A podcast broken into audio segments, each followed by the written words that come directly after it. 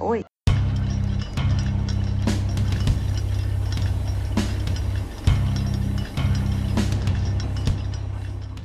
Bem-vindos ao nosso QG, ensaios do mundo contemporâneo diretamente para você.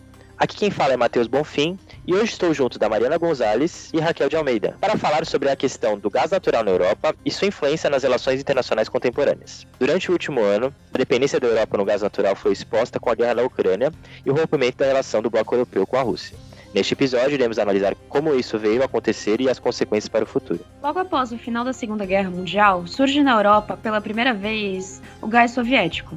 Na época, a União Soviética começou a exportar pequenas quantidades de matéria-prima para a Polônia e para outros aliados socialistas de Moscou. Porém, apenas na década de 1960 é que o país surge como grande potência na produção de gás, em razão da descoberta de enormes jazidas de gás natural na Sibéria Ocidental. Com o início de um período de rápido desenvolvimento industrial, os países da Europa Ocidental também estavam extremamente interessados em matérias-primas soviéticas baratas. Posteriormente, a Alemanha Ocidental se tornou o principal parceiro da potência soviética na Europa, assinando o um acordo chamado Gás-Tubos, onde forneceram tubos de aço de alta qualidade para a construção de gasodutos na Sibéria em troca dos fornecimentos de gás. Desde o início, os Estados Unidos não apoiaram os acordos entre a Europa e Moscou, pois alegavam que a dependência da energia soviética poderia ser um grande perigo para seus aliados. Entretanto, os europeus não encontraram uma alternativa melhor, já que o gás se mostrava imbatível na relação custo-benefício nos quesitos de eficiência e baixo dano ambiental, em comparação com as outras fontes não renováveis. Mais tarde, em 1981, uma verdadeira guerra do gás foi declarada por parte dos americanos para tentar impedir a construção do gasoduto Urengoy, Pomari e Gorod. Contudo, o fornecimento de gás natural soviético à Europa aumentou 3.500% em um período de 20 anos. E no final da década de 1980, 15% de todo o gás utilizado na França vinha da União Soviética, enquanto na Alemanha esse número chegava a 30%. A dependência europeia do gás russo consiste na incapacidade energética dos países europeus de produzir este combustível em tempos de crise. Em 2020, com a crise universal desencadeada em razão da pandemia do Covid-19 e dos conflitos geopolíticos que seguiram entre os países europeus, essa dependência foi ainda mais evidenciada. Podemos mencionar que a Alemanha e a Itália são as maiores importadoras do gás comercializado pela estatal russa Gazprom. Segundo o jornalista Felipe Araújo, somente em 2021 a União Europeia importou o equivalente a 40% do seu consumo total de gás, ou seja, cerca de 155 bilhões de metros cúbicos de gás russo.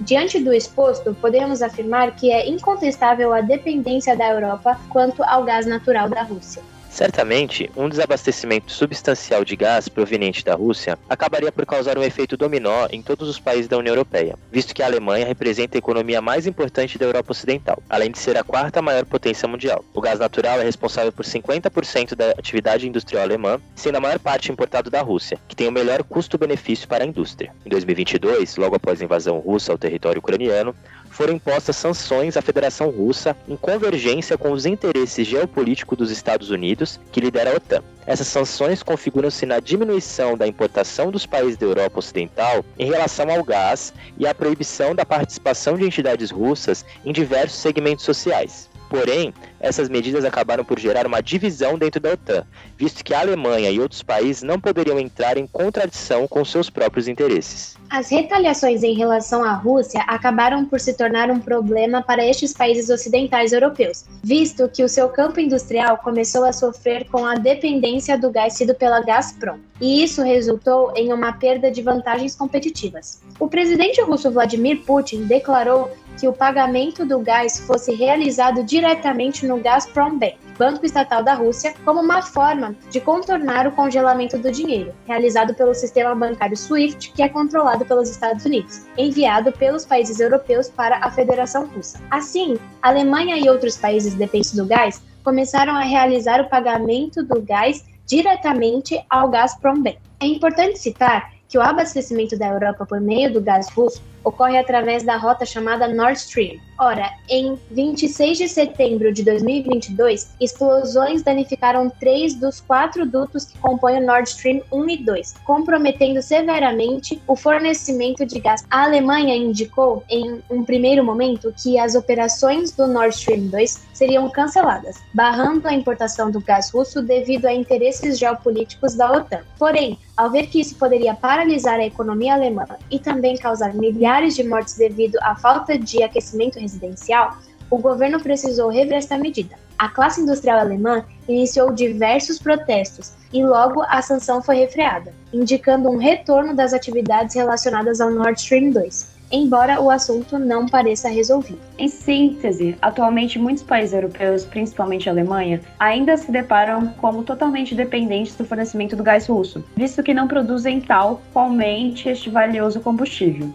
Embora em períodos de crise geopolíticas e diplomáticas, essas mesmas sanções sejam associadas ao interesse dos Estados Unidos, a União Europeia não possui liberdade para gerir sua atuação diante de conflitos ou crises econômicas, devido sua necessária parceria com a Rússia. A Europa nem sempre foi tão independente. Há algumas décadas, a maioria dos países do continente europeu, com exceção da França, possuía uma matriz energética mais independente que hoje em dia, com uma significativa contribuição da energia nuclear para sua produção nacional. Porém, após o desastre da usina de Fukushima no Japão em 2011, quando um terremoto causou um grande vazamento nuclear que tornou a região inabitável por anos, a escala do desastre deixou uma marca na percepção pública da energia nuclear. Isso levou o mundo a um processo de abandono do método. Apenas três meses após o acidente, a Alemanha decidiu aposentar todos seus reatores, com a chanceler alemã Angela Merkel, que inicialmente era oposta à medida, citando o desastre diretamente como a causa de sua mudança de decisão de apoiar a medida. Na Bélgica, o governo decidiu acabar com o seu programa nuclear até 2025.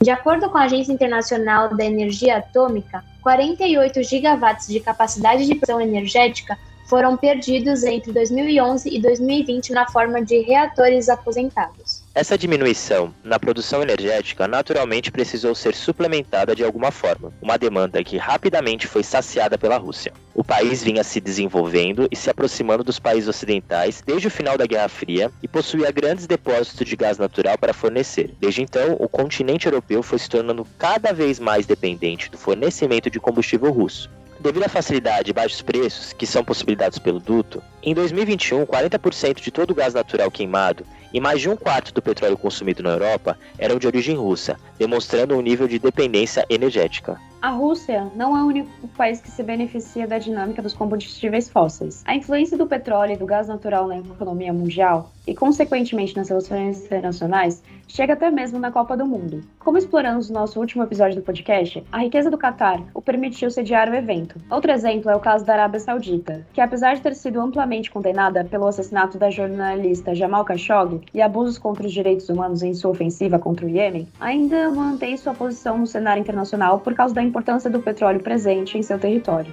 As ações da OPEP, a Organização dos Países Exportadores de Petróleo, são demonstrativas do poder que esse recurso tem sobre a economia mundial. Quando o grupo decidiu reduzir a produção de petróleo em outubro deste ano, os impactos no comércio internacional foram imediatos, com o preço do barril de petróleo inflando em resposta e prejudicando a economia da maioria dos países do mundo. Em 2022, podemos observar em grande destaque o efeito da dependência dos combustíveis fósseis no mundo. Muito além da Copa no Catar, esse ano ocorreram diversas crises devido à falta de combustível. Países pobres, como Sri Lanka, sofreram gravemente com o desabastecimento, mas países ricos, como o Reino Unido e a França, também passam por crises devido à falta de gás natural e petróleo, além da crescente inflação nos Estados Unidos, forçando os líderes das maiores economias do mundo a encararem a realidade do problema. A dependência energética é uma grande vulnerabilidade com a qual eles têm de lidar no futuro próximo. O petróleo e o gás natural têm sido o combustível da humanidade há décadas, abastecendo nossa produção industrial e conectando o mundo através de diversos meios de transporte. Sua importância para o desenvolvimento do mundo é inegável, Porém, isso veio com um custo, não só climático, mas também político, nas relações de poder entre os países, custo humanitário, nos abusos que foram permitidos devido à sua posse e influência. Nas próximas décadas, o continente europeu e o mundo todo trabalharão para diminuir sua dependência através das energias renováveis e nuclear, construindo uma realidade muito diferente da que conhecemos para o futuro. Esse foi o episódio de hoje, com o roteiro escrito por Nathan Feitosa e Carolina Pavão, com edição e apresentação de Mariana Gonzalez, Matheus Bonfim e Raquel da Almeida. O QG Podcast é produzido pelo Grupo de Pesquisa de Análise de Conjuntura Internacional, vinculado à Universidade Católica de Santos. Siga o nosso perfil no Instagram, no TikTok e no Twitter, arroba Global. E acompanhe os novos episódios todas as quintas-feiras nas principais plataformas. Fiquem saudáveis, fiquem seguros e até mais.